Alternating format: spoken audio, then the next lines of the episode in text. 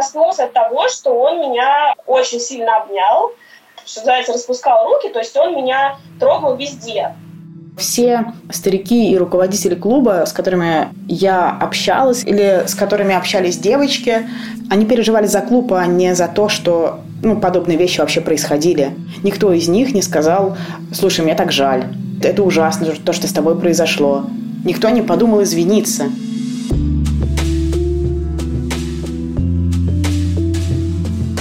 Привет, меня зовут Алексей Пономарев. Вы слушаете подкаст «Холод» – аудиоверсии самых важных историй, выходящих на сайте холод.медиа. 10 февраля на «Холоде» вышел текст Анастасии Беляевой «15 лет после детства» о том, как многолетний руководитель детского туристического клуба «Гадкий утенок» Александр Щербина годами приставал к несовершеннолетним воспитанницам, школьницам, которые посещали турклуб и летний лагерь при нем. Ссылку на текст можно найти в описании этого эпизода. А в самом подкасте вы услышите голос одной из героинь текста, ее зовут Лиза, а также наш разговор с автором Анастасией Беляевой. Она тоже была участницей турклуба, так что значительную часть истории рассказывает от первого лица.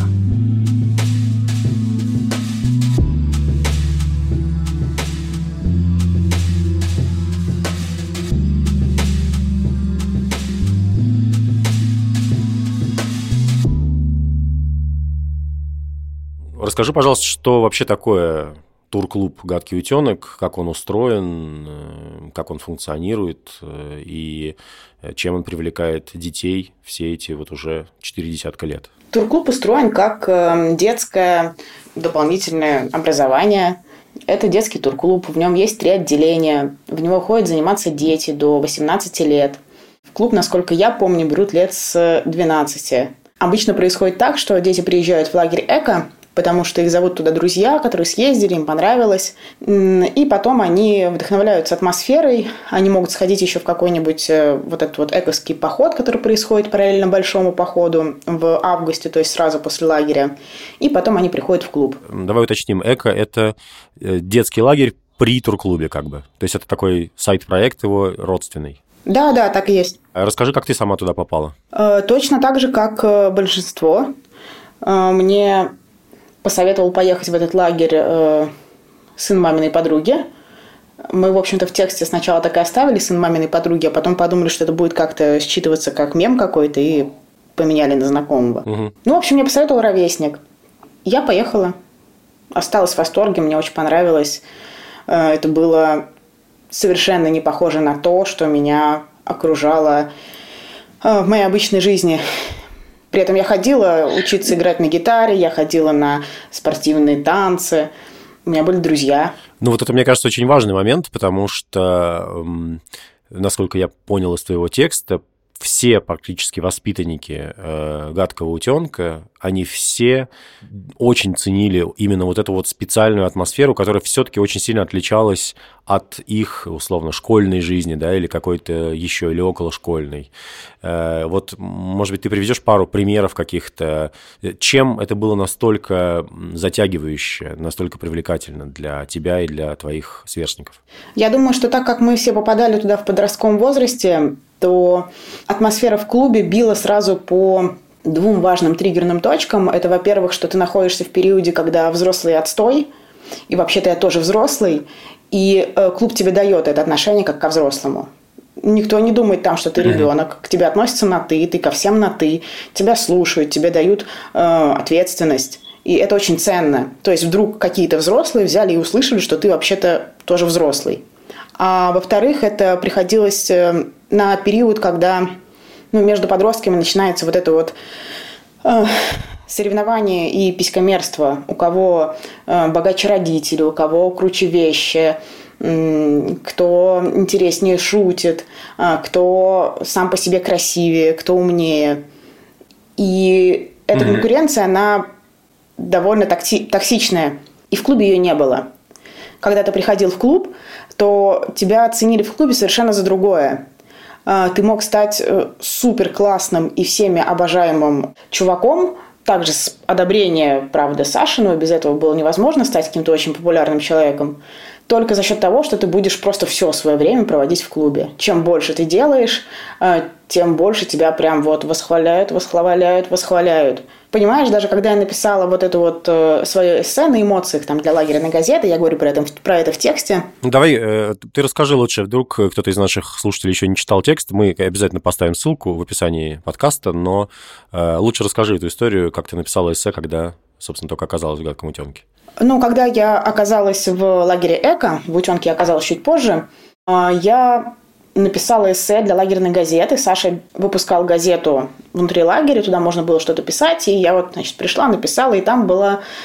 Эссе заканчивалось строчкой о том, что я всю жизнь боюсь темноты, а здесь, в лагере, я без страха иду через ночную чащу, потому что лес не нападет сзади, а закроет спину от ветра. Угу. И Саша меня, собственно, нашел на следующий день после того, как э, это вышло в лагерной газете.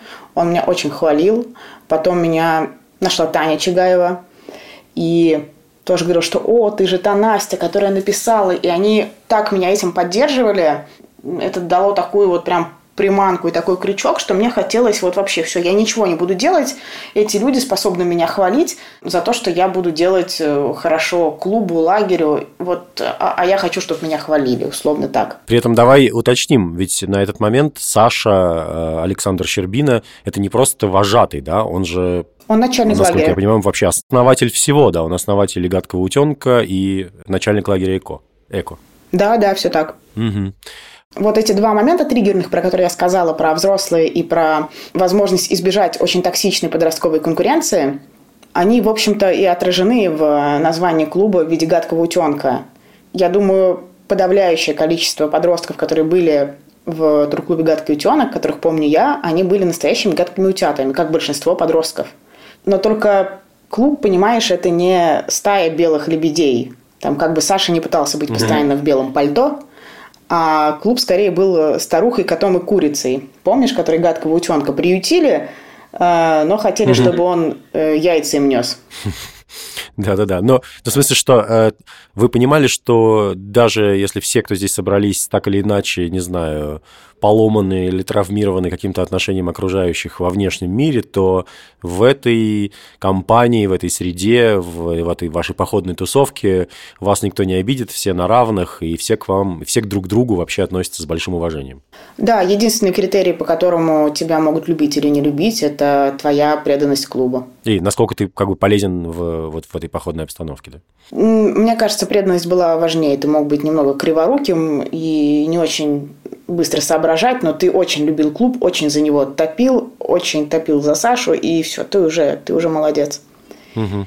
Ну, это такая лояльность немножко, я извиняюсь за эту оценку, но такая как бы, да, э, хотя ладно, не буду давать никаких оценок пока, рассказывай дальше. Ну, я думаю, что это лояльность сектантская. Ну, ты сорвала у меня с, с губ эту оценку, я просто не хотел, как бы, не хотел э, вылезать в твой нарратив с, с ней. Но действительно, я с тобой согласен. Ну, этого правда было много. И понимаешь, в клубе э, ценили за как бы не только все-таки за преданность, но еще и за душу, за то, какой ты человек, и за какую-то широту жестов. И тот же Саша, он, правда, он играл в Бога. И мы сейчас получаем довольно много сообщений от э, ребят, которые рассказывают, как они помнят Сашу, и там просто из раза в раз повторяется про то, что, ну, про то, что Сашу боялись и любили и уважали, и казалось, что он стоит выше всех, выше детей с родителями, выше других вожатых, а, ну, вообще выше всего. Ну, то есть он, правда, Господь Бог который может одним своим взглядом, э, словом э, вершить чьи-то судьбы. Он mm-hmm. всегда умел подобрать слова, он, он невероятный манипулятор. И об этом сейчас, как бы у нас есть там небольшой диалог после материала с клубом, я расскажу чуть попозже об этом. И все старики, как бы никто не отрицает того факта, что э, Саша очень жесткий манипулятор. И, кстати, многие старики не очень любят общаться с Сашей уже после ухода из клуба. У, у него же есть э, какое-то психологическое образование, да, или э, он как бы умеет Э, профессионально, скажем так, разговаривать с людьми и убеждать их э, в каких-то нужных ему вещах? Ну, да, он закончил психфак МГУ, он педагог-психолог, и в клубе ходили, ну как, слухи, я не знаю, насколько они там были оправданы, про то, что там Саша владеет НЛП, и нам про это также сейчас рассказывают многие ребята, что они это помнят, что вот это вот, вот тебя грузит, ты ничего не понимаешь, но ты остаешься просто с ощущением того, что ты плохой или ты хороший, ты не помнишь, о чем вы говорили.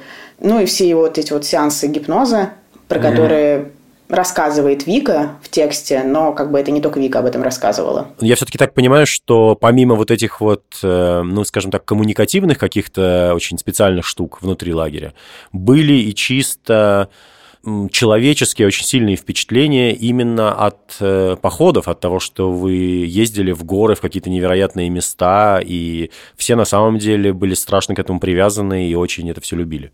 Ну, да, это так.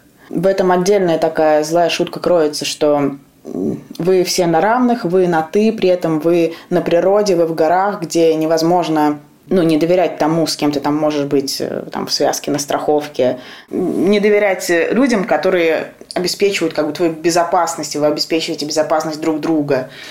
Там нет места недоверию. Понимаешь, помимо разговоров, Саша мог еще и делать такие публичные широкие жесты.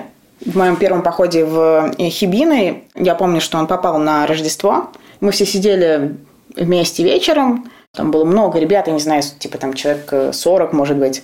И Саша сказал, что у него есть подарок для всех нас. Мы вышли uh-huh. из дома, в котором, собственно, мы там базировались, и мы пошли вот по Карельским озерам, по льду. Там была зима, когда было невероятно холодно, а снега не было. И мы шли, мы очень долго шли в темноте по льду толпой. И я шла и думала, блин, а что он такой? Вот какой подарок, какой подарок?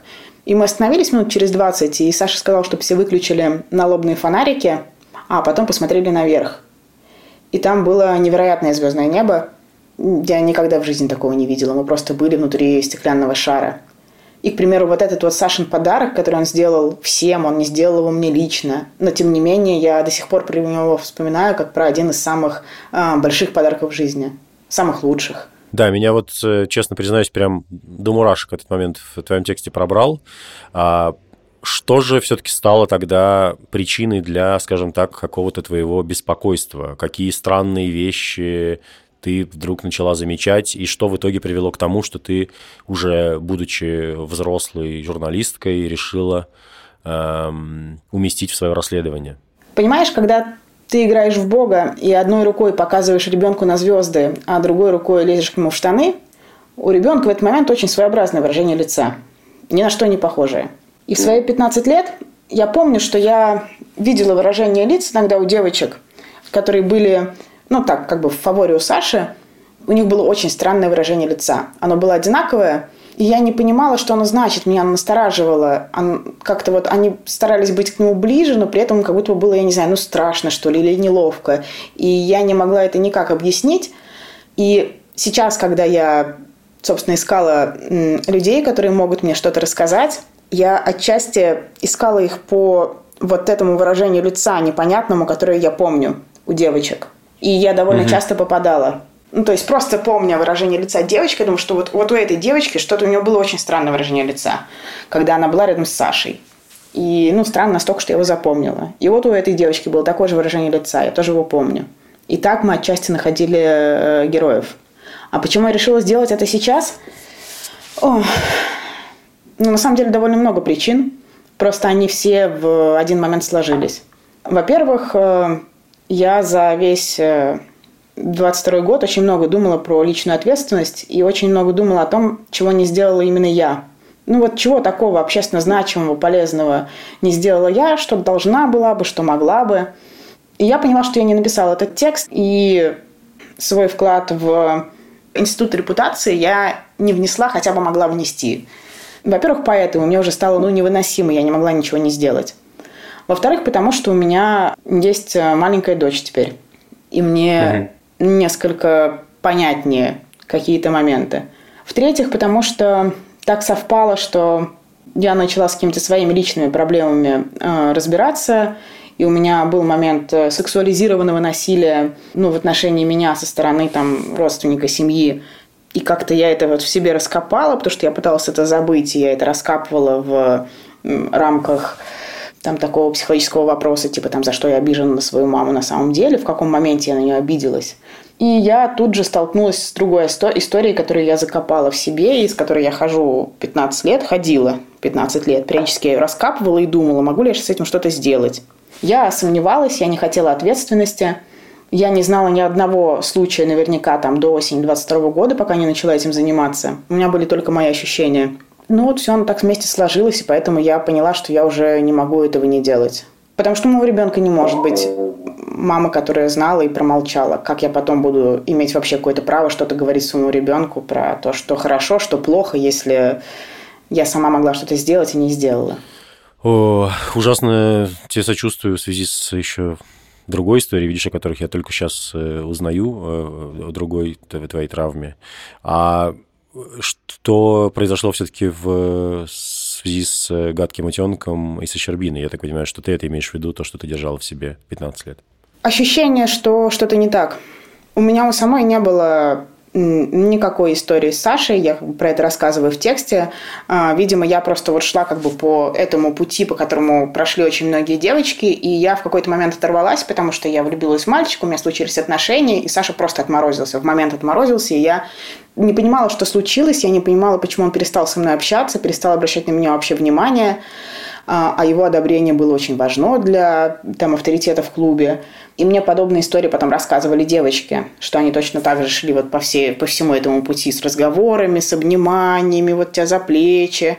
А, а потом у них случались какие-то отношения, и Саша просто отмораживался, и девочки переживали и думали, в чем они виноваты, что они сделали не так, чем они обидели Сашу, и почему, в общем, все так.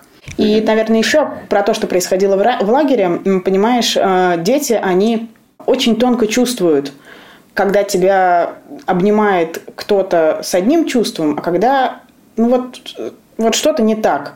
Вот ты не можешь вообще ничего предъявить, тебя просто обнял старший товарищ за плечи, но ты чувствуешь, что что-то не так.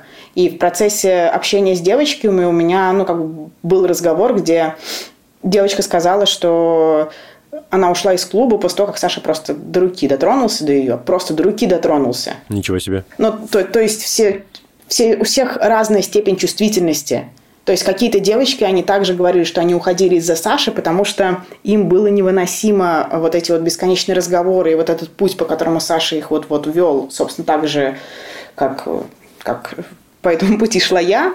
И они, ну, они уходили из клуба из-за Саши и из-за его внимания к ним, из-за того, что они не понимали, в принципе, что происходит в клубе, что что-то странное – но вот это вот ощущение, что есть какая-то тайна, которую вот, ну знаешь, какой-то такой вот миф внутри всего клуба, что вот где-то там, что-то как-то, когда-то, и вот это ощущение этой тайны, и вот, э, вот эти вот верхушки айсберга вообще, которые ты видишь, ну, короче, ну это чувствовалось. И мне было некомфортно с тем, что я, я это чувствую, я понимаю, что что-то происходит, и что я э, не разобралась, что я могла бы кого-то обезопасить. Ну, если бы сказала mm-hmm. об этом. Но мне, мне, было, мне было нечего сказать.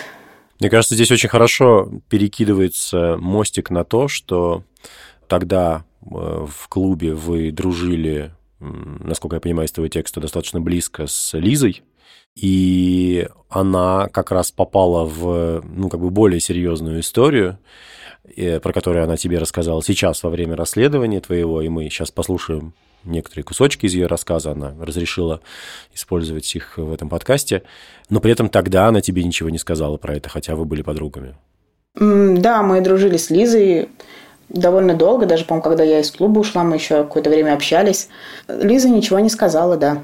Лиза была очень сильный, очень такой крепкий, очень смелый.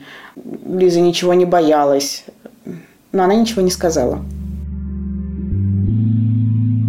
Я думаю, что мы можем э, послушать кусочек, где Лиза говорит о том, что с ней произошло, когда они спали с Сашей в одной палатке. Более того, насколько я понимаю, в одном спальнике.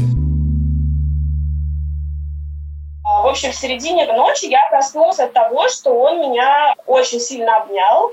Я помню, что он как бы, ну, что называется, распускал руки, то есть он меня трогал везде то я не помню концентрации на груди или там, не знаю, на попе. Вот прям такого не было.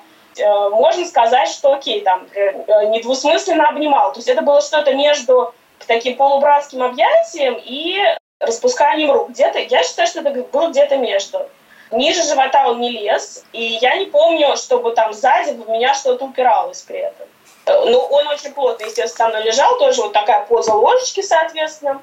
Вот, и э, в какой-то момент он начал э, мою руку, которая была, соответственно, ну, сверху, то есть которая ему была доступна, он э, пытался ее как бы тянуть э, несколько раз, и я несколько раз ее возвращала себе обратно, он ее пытался несколько раз себе тянуть на причинное место, э, и, соответственно, я ее как бы не давала. То есть это была такая ну, достаточно мягкая борьба, потому что каких-то резких движений не я, э, ну, я его не отпихивала, да, и он как бы не делал это резко. Он это делал достаточно мягко, но как бы последовательно, скажем так. То есть вот несколько раз я эту руку возвращала как бы.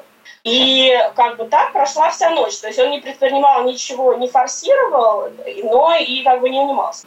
Лис, у меня важное уточнение по поводу твоего рассказа непосредственно про инцидент. Эм, э, был ли Саша в штанах? Да, вот я, кажется, хотела сказать. Да, вот как я тебе уже рассказывала, он как бы и был, и не был. То есть я не помню, чтобы он полностью их снимал, но, очевидно, он их приспустил. А, очень приятно это формулировать, но но как бы э, до такого, до, до, ну, до верхней части лобка, видимо, моя рука все-таки доходила, потому что я помню просто это место по, извините, лобковым волосам, э, ощущение, что там как бы не голая кожа, то есть а, он меня почти до своего лобка, мою руку доводил. А, и, а, соответственно, до колена они точно были сняты, это стопудово. Верх не помню, может быть, тоже задер. Я не помню какого-то глобального соприкосновения кожи к коже. Он с меня тоже там ничего не снимал. Ну, это, возможно, вымещено моей памятью, чтобы он прям под там, кофту там, или термуху мне залезал. Именно прям, я не помню, мне кажется, это было скорее сверху. Ну, то есть поверх одежды моей верхней. Может быть, он пытался меня повернуть. Да. Но тут я уже, конечно, тоже плохо помню, то есть, потому что я была к нему спиной, и, возможно, он меня пытался развернуть, да. Но я, соответственно, не повернулась до утра, но я не дала ему никакой отпор, конечно, к сожалению, но моя стратегия была в том, чтобы ни в коем случае не повернуться к нему. Да, наверное, даже точно, что он меня пытался поворачивать, и моя как бы вот задача всю эту ночь была не поворачиваться. Ну и да, я пыталась тоже делать вид, что я продолжаю, ну не то, что я продолжаю спать, но так. Ну, в общем, оно так и было. Я помню, что было очень жарко, я не помню никакого там его какого-то повышенного сердцебиения, но то, что от него исходил жар, просто как от, такого разгоряченного э, человеческого тела, это да, потому что было дико жарко. В одном спальнике. Э, и, насколько я понимаю, это в целом была достаточно обычная практика, да? Ну, да, обычная практика в клубе спят в спальниках на несколько человек. И когда ты хочешь пойти со своим личным спальником, э, это порицается. Мы были в походе, когда в Хибинах у нас одна девочка, она повернута немножечко была на чистоте, и она ненавидела эти общие спальники и сказала, я буду тащить сама свой спальник, я буду спать в отдельном спальнике. А, и над ней шутили и руководители, и как-то и мы над ней шутили. Мы даже прозвали ее Коконом и очень долго так с ней и обращали, так с ней и, и общались. Ну, то есть мы шутили не по злому, но это было что-то такое из ряда вон, э, и что, ну, ну, типа, что ты такой вот э, эгоист, ты хочешь спать отдельно, ты нами брезгуешь. Слушай, да, но это же очень, э, очень э, рифмуется с одной из историй героинь. Э, Ой, Марго, не трогайте меня, Марго, да, то есть, ну, как бы, когда человека обвиняют в том, что он такая вот недотрога, потому что он на самом деле защищает свои границы, как мы можем сейчас сформулировать, уже будучи подкованными всякой, всяческой новой этикой. Ну, вообще, да. Знаниями. Ну, вообще любой эгоизм и какое-то выстраивание границ, а, в том числе, ну, в общем-то, да, получается и физических, оно в клубе не приветствовалось.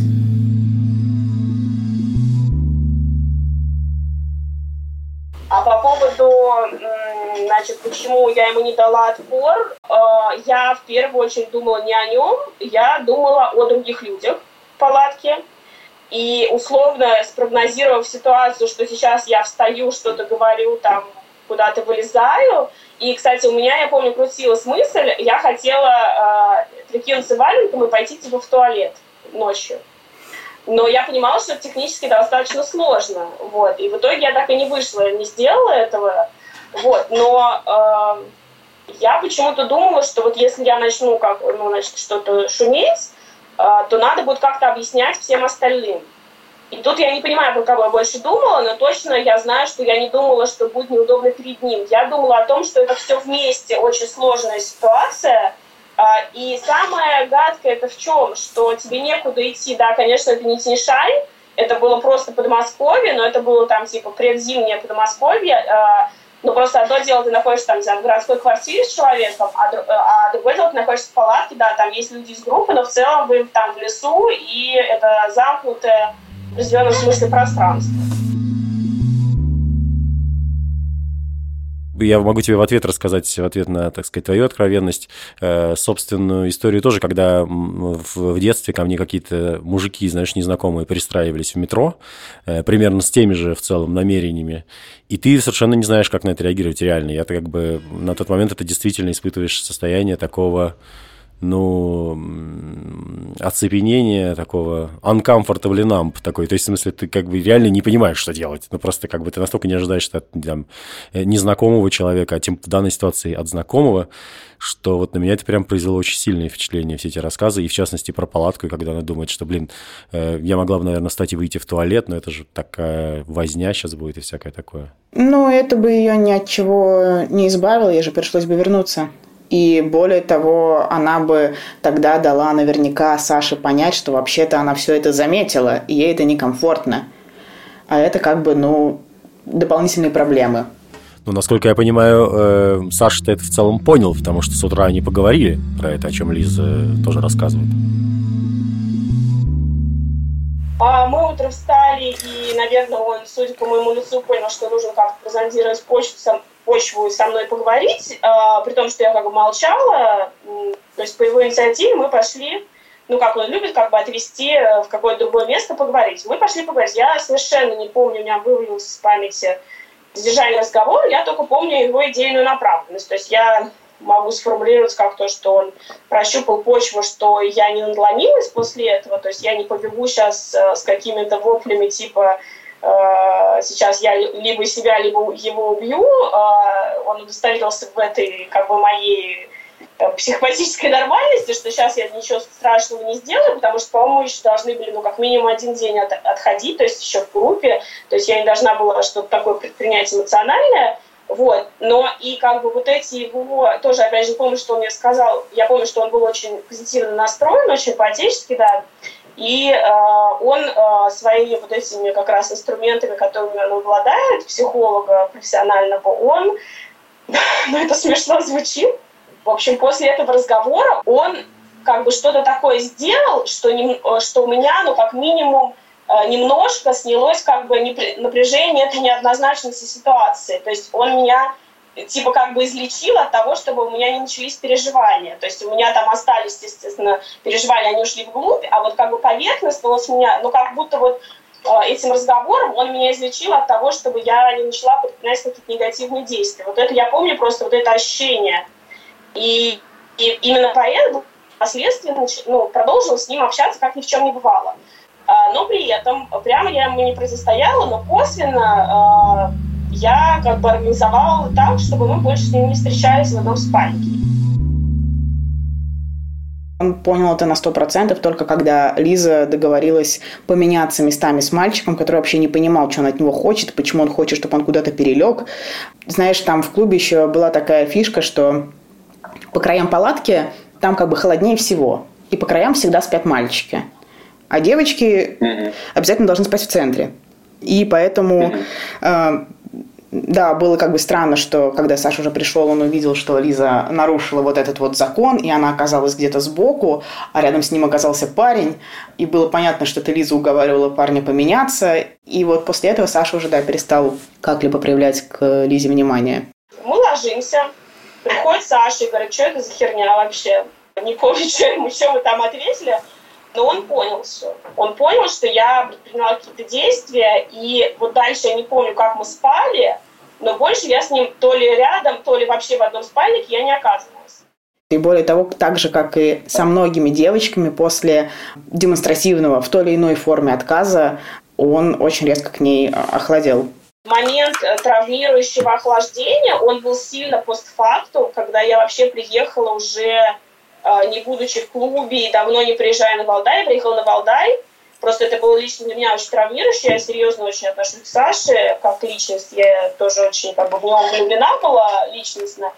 И э, он один раз просто вот как такой э, начальник самодура, я ну, что-то там по бытовому делу, значит, работала в лагере «Спутник», и он просто меня одним утром, э, видимо, с плохого настроения, значит, он просто меня отчитал, ну, не при всех, но мне было очень обидно. Ну, в общем, э, тогда я не понимала, почему. Сейчас я думаю, что просто вот как бы я его раздражала своим независимым присутствием, и как бы, может, вот там с помощью у нас как-то все не очень сложилось, вот. И это было, конечно, очень неприятно. Про Лизу, я думаю, что это важно сказать. Э, я как бы говорю, что я помню ее как э, э, смелую, ничего не боящуюся девочку, и я ей отдельно там спрашиваю, а почему ты ничего не сделала. Я хочу сказать, что Лиза и остается очень смелой, очень сильной девочкой, потому что это единственная девочка, которая э, дала разрешение использовать ее фотографии в статье. Это девочка, которая под своим именем и под своей фамилией в сокращенном виде, ну, просто чтобы она ну, не выдавалась первой ссылкой в Гугле. Соответственно, все в клубе понимают, что это за девочка. И это девочка, которая дала разрешение на использование ее записи в подкасте. И очень важное как бы дополнение, я всегда как бы сейчас тоже в чате об этом писала, что я из полной семьи, но я, э, у меня был такой холодный эмоциональный отец, но он есть. вот. И я очень, э, конечно, была подвержена вот этой классической схеме, что для меня Саша был вторым отцом. Постфактум он, он так и остается, вот, за исключением этого эпизода. Ну, в общем, я, конечно, к тому моменту, когда все случилось, я очень хорошо к нему относилась, безусловно, и ну, не представляла масштаба. Э, поэтому считаю, что, конечно, как бы, конечно, все, все все знали, но было редуцировано настолько, что даже такой человек, как я, который любит собирать сплетни, не представлял истинного масштаба. Вот. Э, то есть у меня было ощущение, что я только вот на своей шкуре поняла, что это такое, хотя все все знали.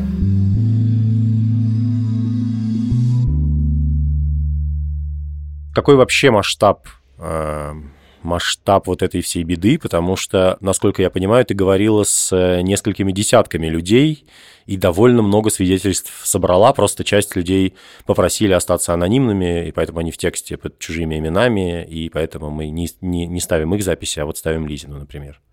Не совсем так. Э, всего у нас для материала согласилась говорить 9 девочек. Там э, в материале в итоге, ну, история не всех девочек, потому что мы брали какие-то самые яркие куски, соответственно. И, ну, мы не, у нас так большой текст, мы не могли сделать его прям огромнейшим. Для материала согласились говорить 9 девочек и один мальчик. Это вот с историей, связанной с Кабловым. Я уточню, что это просто речь про другого преподавателя. Там, не преподавателя, нет. Я понимаю, что это был как раз это просто был левый а, мужик, который зашел в клуб, а. и они дали ему ходить с детьми в походы.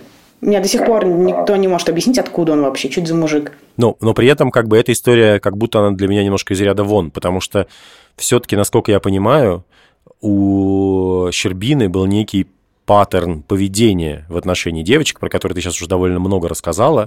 То есть вот это выделение фавориток, а с ними некоторая такая психологическая работа на протяжении какого-то времени. И насколько я помню, собственно, их рассказы о том, что происходило в палатке э, или когда они оказывались вот где-то наедине, примерно тоже повторяют друг друга во многих деталях. Ну да, это так. Наши истории, они от девочек, которые в большинстве своем друг с другом не знакомы, и они рассказывают э, похожие по паттерну поведения истории, которые закрывают э, таймлайн в 10 лет. И про количество человек, смотри, всего мы пообщались с 75 людьми. Сейчас, как же сказать-то? Понимаешь, у меня в материале говорит 10 э, человек, 9 из них говорит про Сашу, и один мальчик говорит про Алексея Каблова. А, Еще 8 человек э, сказали, что у них есть истории, связанные с Сашей, конкретно истории про домогательство, но они не готовы ими делиться. И 51 э, человек сказали, что они слышали о домогательствах со стороны Саши, либо они знают наверняка о них. Ну, то есть от кого-то из своих э, друзей и знакомых. Либо они знают людей, с которыми это происходило.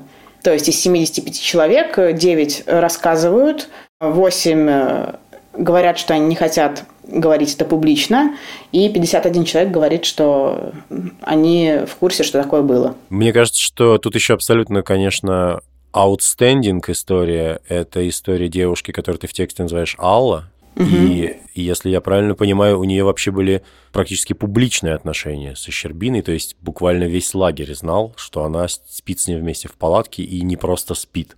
Да, это так. А расскажи, пожалуйста, поподробнее, там, потому что совершенно вот меня тоже потрясший момент, не знаю, как я это могу сравнить только с какими-то товарищескими судами, когда э, лагерное, лагерное, ну, в общем, когда сообщество, скажем так, возложило ответственность почему-то не на руководителя взрослого, а на девушку. Ну, да, так произошло. Я это знаю из рассказа нескольких э, моих героинь, которые присутствовали тогда на том товарищеском суде, потому что их позвала Оксана Родина. И у меня отдельный вопрос как бы к тому, каких девочек она сюда позвала. Давай уточним. Оксана Родина в этот момент занимала какую должность? Она была заместителем э, начальника лагеря ЭКО, то есть она заместитель Щербины. Угу. Но при этом мы когда разговаривали с Оксаной, как она объяснила, почему она позвала, почему она поговорила с Аллой, а не с Сашей, ну, там дикое объяснение, потому что она отвечает за детей. Вот она с ней поговорила. А за Сашу она не отвечает. Великолепно. А почему она вообще решила собрать этот э, товарищеский суд? К ней кто-то пришел, пожаловался или как это было устроено? Слушай, ну мне она этого никак не объясняла. Исходя из того, что я знаю от э, свидетелей э, происходившего, она переживала за э, то, что это уже как-то ну, настолько публично, что как бы это сейчас проблемы какие-то вызовет для клуба. Ну, какие-то родители сейчас это увидят, начнут задавать вопросы, потому что там же при лагере Эко, понимаешь, там есть лагерь такой типа спутник, это такая отдельная полянка, куда могут приезжать родители к детям. Давай просто расскажем эту историю все-таки, что именно произошло что это был э, за что это был за странный разговор, на который она собрала всех, кто там присутствовал э, и чем все закончилось. Ну, все, что я об этом знаю, я рассказываю в тексте. А, меня лично там не было. Я это знаю со слов э, моих героинь, которые были на этом собрании. Собрание проходило с целью принудить Аллу перестать поддерживать отношения с Сашей ну, ее стыдили за то, что она делает. Ей рассказывали э, другие девочки про какие-то э, похожие кейсы. И, собственно, получается, Оксана тоже это слышала. И Алла очень переживала. Переживала она за Сашу. Переживала, что его посадят, что это же болезнь. Ну, как-то параллельно ее винили в том, что она, типа, это поддерживает. Но она расплакалась, ушла. Ей было очень плохо. А понятно, сколько лет вообще ей было в этот момент? А, да, исходя из показаний свидетелей про год, в который этот суд Линча происходил, и исходя из э, даты рождения Аллы, а, на тот момент ей было 17 лет. Получается, что Оксана, будучи заместителем руководителя лагеря, пристыдила в связи с этим саму Аллу, собрав еще, э, я так понимаю, что это же были не просто девочки, а это были тоже фаворитки, другие фаворитки Саши. Я не могу сказать прям про всех, но я знаю, что на том собрании было как минимум две девочки из тех, что у меня в тексте рассказывают, две героини моего текста. Э, и они говорят про других девочек, которые там еще были. И, ну, да, это были девочки, которые были у Саши в фаворе. И они все вместе э, как бы стыдили Аллу за ее поведение – и сейчас им за это очень стыдно. И еще важный момент, что некоторые из девочек только на этом суде Линча, на который их позвали, они только на этом суде узнали, что они не единственные, кому Саша проявлял такое внимание, потому что ну, некоторые девочки, они там только вот приехали как бы там в лагерь э, эко, там руководителями, они еще не успели узнать про эту ситуацию, они еще ее не увидели, но у них был свой опыт с Сашей, и вот они попали на этот суд Линча, и на нем они уже понимают, что то, что произошло с ними, это не единичный случай. Пока я читал текст и э, пока про это все думал и готовился ко всяким разговорам с тобой, мне, в общем, не давало покоя такая мысль. Э, там в какой-то момент одна из героинь говорит, что я думала, а как же, значит, что будет с Сашиной женой и детьми, если они все это узнают. И это у тебя очень вскользь дается в тексте. А действительно, что, как бы, где была Сашина семья и, в частности, его жена, которая, ну, если он так предан походной жизни, наверняка она тоже так или иначе во все это вовлечена. Слушай, ну я не просто так э, никак не распространяюсь в тексте про Сашу на семью. Мне это кажется неэтичным. Ну, как бы открытая информация, что да, это видно из списков, что его жена была в лагере. Вот в этот момент, когда он фактически встречался, ну как встречался, спал в одной палатке с Аллой, э, за что Аллу стыдили, что они там явно не только спят. Слушай, я не знаю, насколько это было прям вот, прям вот в тот, в тот, в тот, вот в тот момент. А у меня есть свидетельства девочек, которые говорят, что мы как бы, когда приехали в Эко, мы немножечко офигели с того, что мы видим, что здесь как бы и Сашина жена есть, есть вот э, Алла, и Саша вроде бы как с Аллой, но при этом здесь еще его жена тут же на поляне, ну, вот. Но я не, не хочу никак углубляться в историю про жену Щербины, ну и говорить там что-то большее, чем открытая mm информация, что да, она ходила в походы с клубом, она приезжала в ЭКО. А, ну тогда совсем последний вопрос, переходя, скажем так, не знаю, к такому подведению итогов, скажем так, твоего расследования. Эм, пыталась ли ты пообщаться с ней для, при работе над этим текстом? Отреагировала ли она как-то на это, на расследование и вообще были ли от нее какие-то реакции, реплики вот в вашем, насколько я понимаю, довольно плотном все-таки комьюнити, где все всех знают? Ну, я отдельно спрашивала стариков, как, э, есть ли какая-то реакция от его жены. Ну, они говорят, что не знают, может, не хотят мне говорить. Нет, я не пыталась с ней связаться, но мне это не казалось ну, целесообразным, что ли. Мне кажется, что если бы я с ней связалась, там была бы какая-то вообще еще одна отдельная история. И, не знаю, я, я наверное, очень сочувствую я ей очень сочувствую, и мне, я не хотела ее дополнительно травмировать, и у меня достаточно было героинь, которые так рассказывали много чего, и мне не нужна... У меня, у меня не было задачи тащить его жену в текст, и я не хотела этого делать, э, потому что я сочувствую. Ты немножко рассказала про то, как ты пообщалась с Оксаной Родиной, эм, которая до сих пор является одним из руководителей «Гадкого утенка», насколько я понимаю, да? Ну, она ведет там отделение, да, и в лагере тоже. С кем еще из э, нынешнего руководства или бывшего руководства тебе удалось поговорить? Э, насколько они охотно шли на контакт и что они тебе рассказали? Ну, на контакт шли неохотно все. Оксана была единственным человеком, который спокойно согласился со мной встретиться. А, в целом все, с кем я общалась из бывшего и там нынешнего руководства, они ну, не хотели статьи и хотели, были готовы со мной разговаривать, только если не будет статьи. Я пыталась объяснить, что хуже всего будет, если в тексте будет написано, что вы все отказались со мной поговорить. Ну, в общем, они настолько боялись этой публичности, что у меня был э, разговор не под запись с эм, Алексеем Ермиловым, который сейчас возглавил клуб после того, как Саша ушел из клуба, а он ушел там за, может, за месяц до выхода статьи. Ну, то есть он знал, что э, материал готовится, и, ну, как я понимаю, его вынудили уйти. А вы, кстати, я хотел про это тебя спросить, как ты узнала э, об этом и как ты отреагировала, скажем так, потому что я понимаю, что ты была в этот момент очень сильно вовлечена явно в вот этот вот авторский творческий процесс, собственно, написание текста, собирание фактуры, сбора фактуры.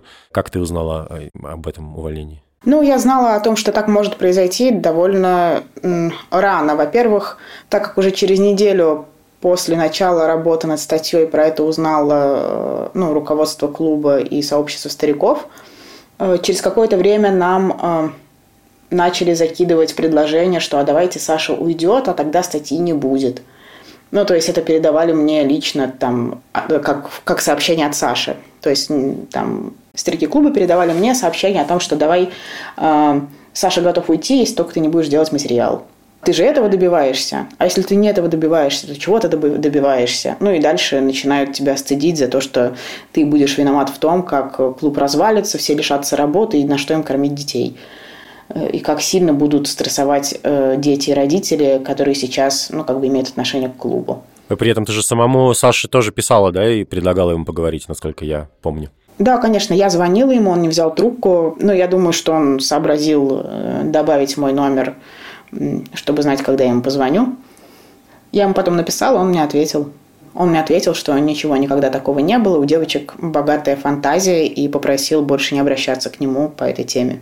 Э, извини, я хотел просто, просто добавить, как бы, не знаю, подходит ли здесь слово «забавное» в этом контексте, такую деталь, но э, я когда тоже для подкаста искал какие-то материалы разные в сообществе «Гадкого утенка», обнаружил на самом деле совершенно не относящийся к теме нашего разговора, кусочек видео с э, Александром Щербиной, где тот говорит, что... Хочу откровенно заявить, что во всем происходящем я абсолютно не виноват. Я запомню этот кадр. Это он говорит где-то в походе, на самом деле, видимо, имея в виду какие-то походные трудности. Mm. Да, забавно. Ну, в общем, у нас, да, очень долго шли торги за то, чтобы давайте не будет материал, давайте Саша просто уйдет, если вы хотите этого, а если вы хотите, а если вас это не устраивает, то вы плохие люди. Потом нам э, начали закидывать э, как бы эту информацию старики, которые продолжали пытаться связаться с девочками. И девочки, ну, блин, девочки просто героически выстояли. На самом деле я до последнего боялась, что они, они отвалятся, они откажутся, на них все-таки передавят, потому что им до последнего писали и, ну, как бы винили, уговаривали. Ну, в общем, ничего приятного. Да, и нам закидывали информацию о том, что вот Саша уже собирается уходить, Саша вроде как ушел из клуба. И потом, да, вот кто-то из девчонок прислал в чат скриншот его сообщения ВКонтакте, где он говорит, что да, я ухожу. В процессе подготовки материала у нас были очень разные реакции, и так как мне очень сильно помогали девочки, за что им огромное спасибо, я бы не смогла сама поговорить с таким количеством людей за такой срок, некоторые из стариков искренне пытались разобраться. Они просто писали всем подряд в панике, спрашивая, что, что, неужели это так. С кем-то из них я встречалась, я разговаривала, они понимали, что я адекватная, им становилось чуть комфортней, но они все равно продолжали переживать и также пытались торговаться. Один мой хороший приятель со времен турклуба, ну, как бы открыто осудил мои действия, при этом сказав, что даже если кто-то из девочек там и пострадал, то, типа, те последствия, которые наступят для клуба в результате публикации этой статьи, они намного хуже. При этом, э, знаешь, была одна важная очень деталь, которую я поняла как раз-таки из беседы со стариками и с руководителями, потому что я поняла, что они искренне приняли историю о том, что дети равно взрослые. А, ну, как бы я не буду говорить там, mm-hmm. что за руководители, но э, ради понятности ситуации руководители сетовали на то, что почему мы ничего не сказали раньше, и как же так, мы же это все делали вместе, и за все за это несли ответственность вместе. И они говорят, говорили это искренне. И там другой, э, там, ну, также со стороны стариков клуба была, были фразы про то, что, ну вот, а там некоторые девочки 16 лет, они флиртовали с замужними молодыми парнями. Это же тоже аморально. Ну, то есть люди реально не видят разницы. Ну, кажется, это та же самая логика, что и вытаскивать Аллу на вот этот вот разбор полетов. При этом, я так понимаю, что с Сашей никто не пытался поговорить про это. Все говорили только с Аллой, ну, потому что это было видимо, легче, я не знаю, или как. Ну, Саша вообще, Саша вообще никто не любил говорить, потому что... Ну, потому что Саша побеждал в любом разговоре. Ты всегда уходил дураком. Ну, в общем, вот это тот момент э, э равенства между, э, знака равенства между детьми и взрослыми, который я услышала в очень странных формулировках и со стороны руководства, и со стороны стариков. Вот меня это напрягло, и мне кажется, что корень зла он здесь. Ну, возможно, по крайней мере, это явно одна из, наверное, главных составляющих этой истории. Угу. По, по крайней мере, с точки зрения перекладывания ответственности, потому что, ну, это действительно... Я очень хорошо, с одной стороны, понимаю эти эмоции, да, когда ты находишься внутри некого такого очень заряженного эмоционального сообщества, э, ну, вот как ты сама употребила это слово, в определенной степени такого сектантского, да, по мотивации действий его участников, совместных действий каких-то и по степени лояльности. Вот. И, конечно, людям сложно очень принять какие-то вещи, которые болезненны для вот всего этого сообщества в целом. Но когда я со стороны слушаю твой рассказ, меня, конечно, вот в некоторых местах просто хочется заорать. И это, ну, как бы, и поэтому меня так сильно, например, впечатлил в твоем тексте один из финальных эпизодов, когда одна из девушек привезла с собой своего будущего мужа, на тот момент, видимо, молодого человека, да, который поработал немножко там за вхозом, потусовался с, там со стариками, с руководителями, и потом сказал ей, что здесь происходит какая-то херня. Ну, то есть, в общем-то, честно говоря, это такая как бы очень понятная эмоция, как будто, знаешь, в одном предложении, как бы как все рассказать. Он там еще дал характеристику Саши Щербини, но, наверное, мы не будем ее произносить в, чтобы, так сказать, не, не, не навлекать на нас всех юридических рисков или чего-то такого. Ну да, но характеристику, которую он дал, да, она как бы понятна и очевидна. И знаешь, еще важный момент, э, все старики и руководители клуба, с которыми я общалась или с которыми общались девочки, они переживали за клуб. Они переживали за клуб, а не за то, что ну, подобные вещи вообще происходили. И перспектива распада клуба пугала их намного больше. Им было страшно за то, что сейчас клуб распадется, если статья будет. Его закроют, уничтожат, угу. сотрут с листа земли. Никто из них, никто, даже когда они связывались с нами, там у многих девочек были хорошие отношения с некоторыми руководителями, поэтому они связывались с этими девочками. Никто из них не сказал, слушай, мне так жаль, э, это, это ужасно, то, что с тобой произошло. Никто не подумал извиниться. Там, по-моему, какой-то один из э, руководителей, который, по-моему, писал Лизе, у них были какие-то такие вот там очень хорошие отношения, что-то он ей сказал про то, что ну вот там я готов э, тебя послушать, ты можешь со мной об этом всегда поговорить, это очень жаль. А так все остальные нет. Только когда мы сами сказали об этом руководителям, что, ребята, вы не охренели вообще, вообще понимаете, что вы связываетесь с нами, начинаете на нас давить, гнать, а вы не хотите сказать «извините», это ужасно, нам жаль. Только после этого они начали ну, регулярно заводить очередной разговор с «мне очень жаль», передайте всем, что мне очень жаль. Я тут, не знаю, я предположу, тут э, скажи мне, прав я или нет, но, наверное, как мне кажется, у тебя должно было стать только больше желание выпустить в итоге это расследование и этот текст, сделать так, чтобы все-таки публикация случилась, даже после того, как уволился Щербина, например, из-за того, что э, он написал такой красивый пост, я вот 40 лет был с вами, значит, всех обнимаю, люблю, простите, если был неправ, тоже, да, такой интересный, как бы вроде бы он ничего там не, не, не говорит, но вроде так вот, если вот с кем-то не сложились отношения, то Он говорит, бывает. простите, если я вот. кого-то вольно или невольно обидел. Да-да-да-да-да, вот это все. И там же в комментах сплошная любовь.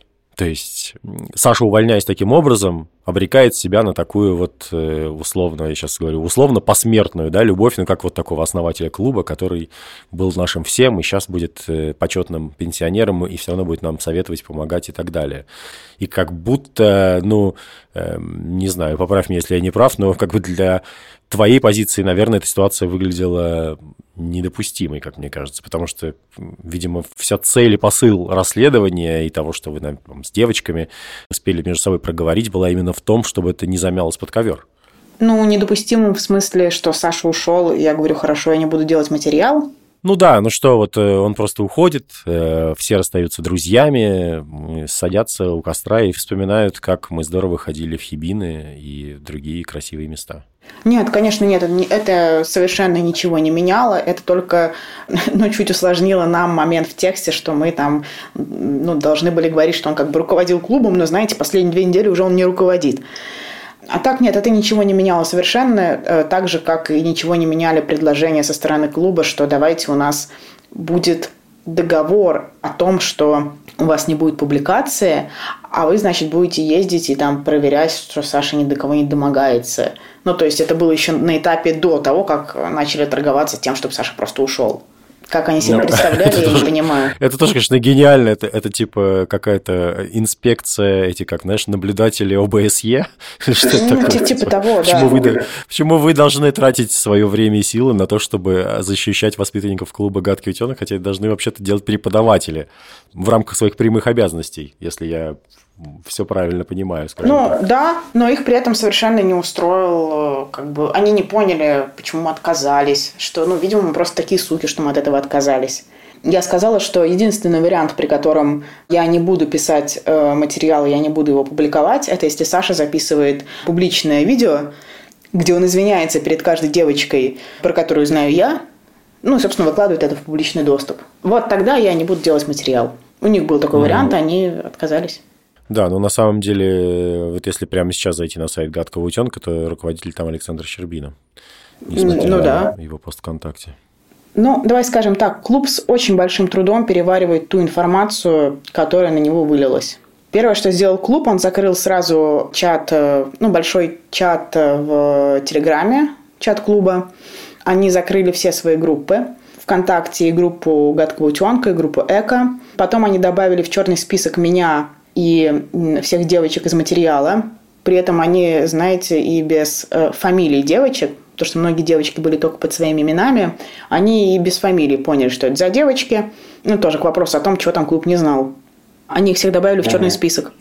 Потом начался супер срач в комментариях в телеграм-канале Холода, куда набежали старики клуба, которые начали обзывать нас проститутками, лгуньями. Ну, вот прям буквально, понимаете, вот прям проститутки. Полощут тут в грязном белье хорошего человека. Да делать им больше нечего там. А зачем этой Анастасии Беляевой это все сдалось? Да она вообще, да она только в эко ездила. Да не была она ни в каком походе.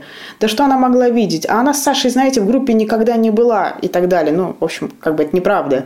Но при этом они кучу говна на нас начали выливать и кричать про то, что ну, их начали спрашивать в какой-то момент, что вам не нравится, почему вы не верите девочкам, а там дискуссия на уровне «мы не верим, потому что они лгут». И когда их спрашивают, а что для вас было бы доказательством, ну, они сливаются, собственно, с вопроса.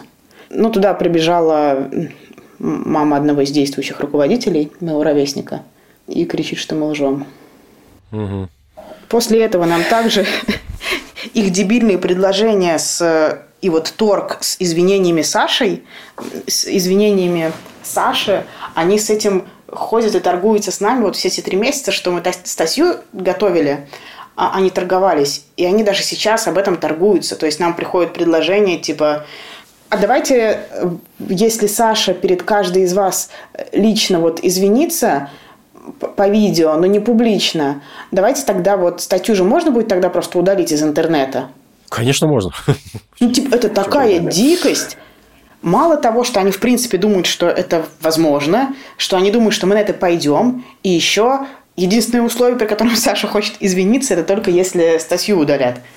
Я не знаю, насколько это сам э, Саша такую гениальную мысль э, предложил, как бы это передавал не он, соответственно, это передавали старики клуба. Что еще клуб делает, помимо того, что он с трудом все это переваривает? Там э, собралась э, активная группа стариков, которые ходили в походы с клубом. Они там, может быть, даже в клубе не были никогда особо участниками, руководителями там в 90-х. Это взрослые дяденьки и тетеньки. И теперь они с действующим руководителем клуба обсуждают, что бы делать и как бы все это не накрылось медным тазом. Они, знаете, сказали, что они теперь приняли решение о том, что у них больше не будет смешанных спальников. Вот теперь они готовы только после публикации материала. Они сказали, что да, у нас будут только гендерные спальники, если они общие, либо это будет, будут одиночные спальники. Это вот прям все в срочном порядке. Вот мы с Ермиловым решили, что все, мы сейчас срочно делаем это. Хотя им жаловались, им все эти, блин, 40 лет им жаловались на то, что, ну, мальчики в палатках пристают. Хрен с ним, с Сашей, ну, блин, им жаловались.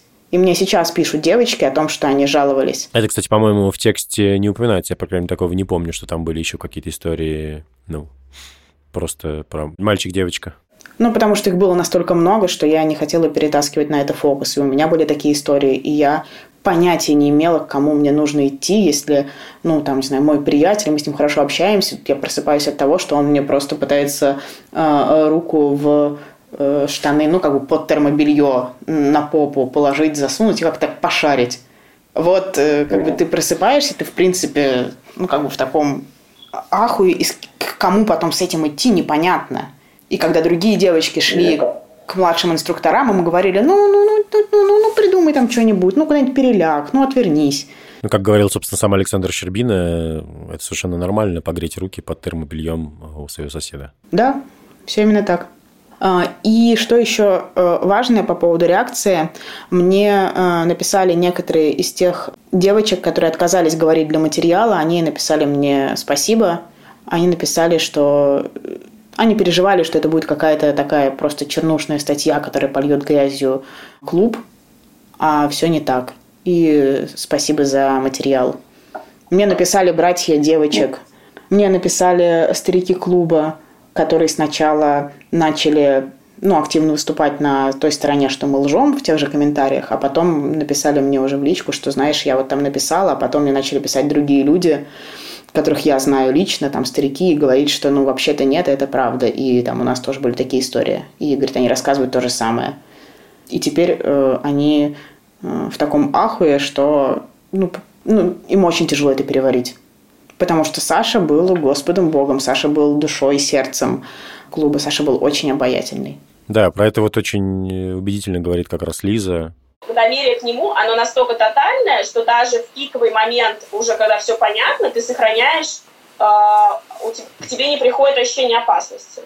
И я думаю, что с, со стариками клуба сейчас также все уже произошло, а их так и не настигло ощущение катастрофы. Вот. И у нас был э, разговор с стариками э, клуба, ну, как бы там с одним из их представителей. А, мы сказали, что мы готовы их проконсультировать по тому, какие мы видим там механизмы безопасности и так далее. Но спустя какое-то время, как бы, когда они там все это переварят. Но мы готовы это делать только на очень жестких условиях полной сепарации Саши от клуба, а, внятного объяснения всем участникам клуба, старикам и так далее, всему клубному комьюнити, что произошло.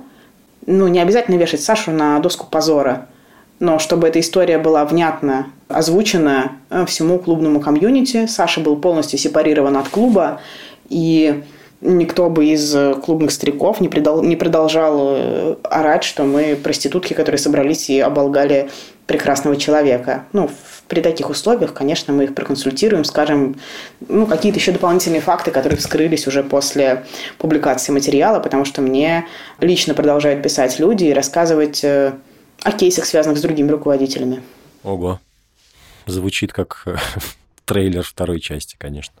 На самом деле я хотела бы, чтобы вся эта история закончилась, закончилась таким референсом на кусок, который есть в моем тексте.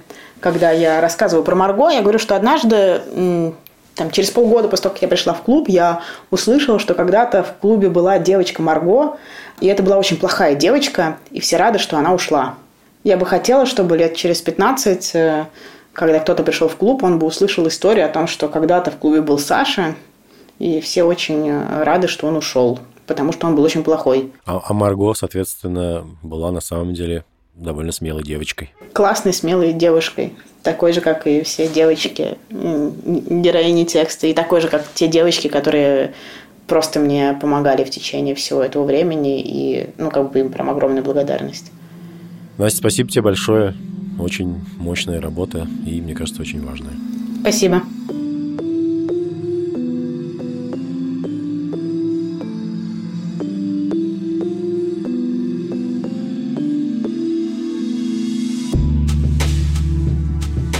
Вы слушали подкаст «Холод» – аудиоверсии самых важных историй, выходящих на сайте холод.медиа. Меня зовут Алексей Пономарев. В работе над этим эпизодом мне помогали Анастасия Беляева и редактор текста «15 лет после детства» Александр Горбачев. Другие наши тексты и подкасты ищите на сайте холод.медиа. Там же можно поддержать «Холод», если вам нравится то, что мы делаем.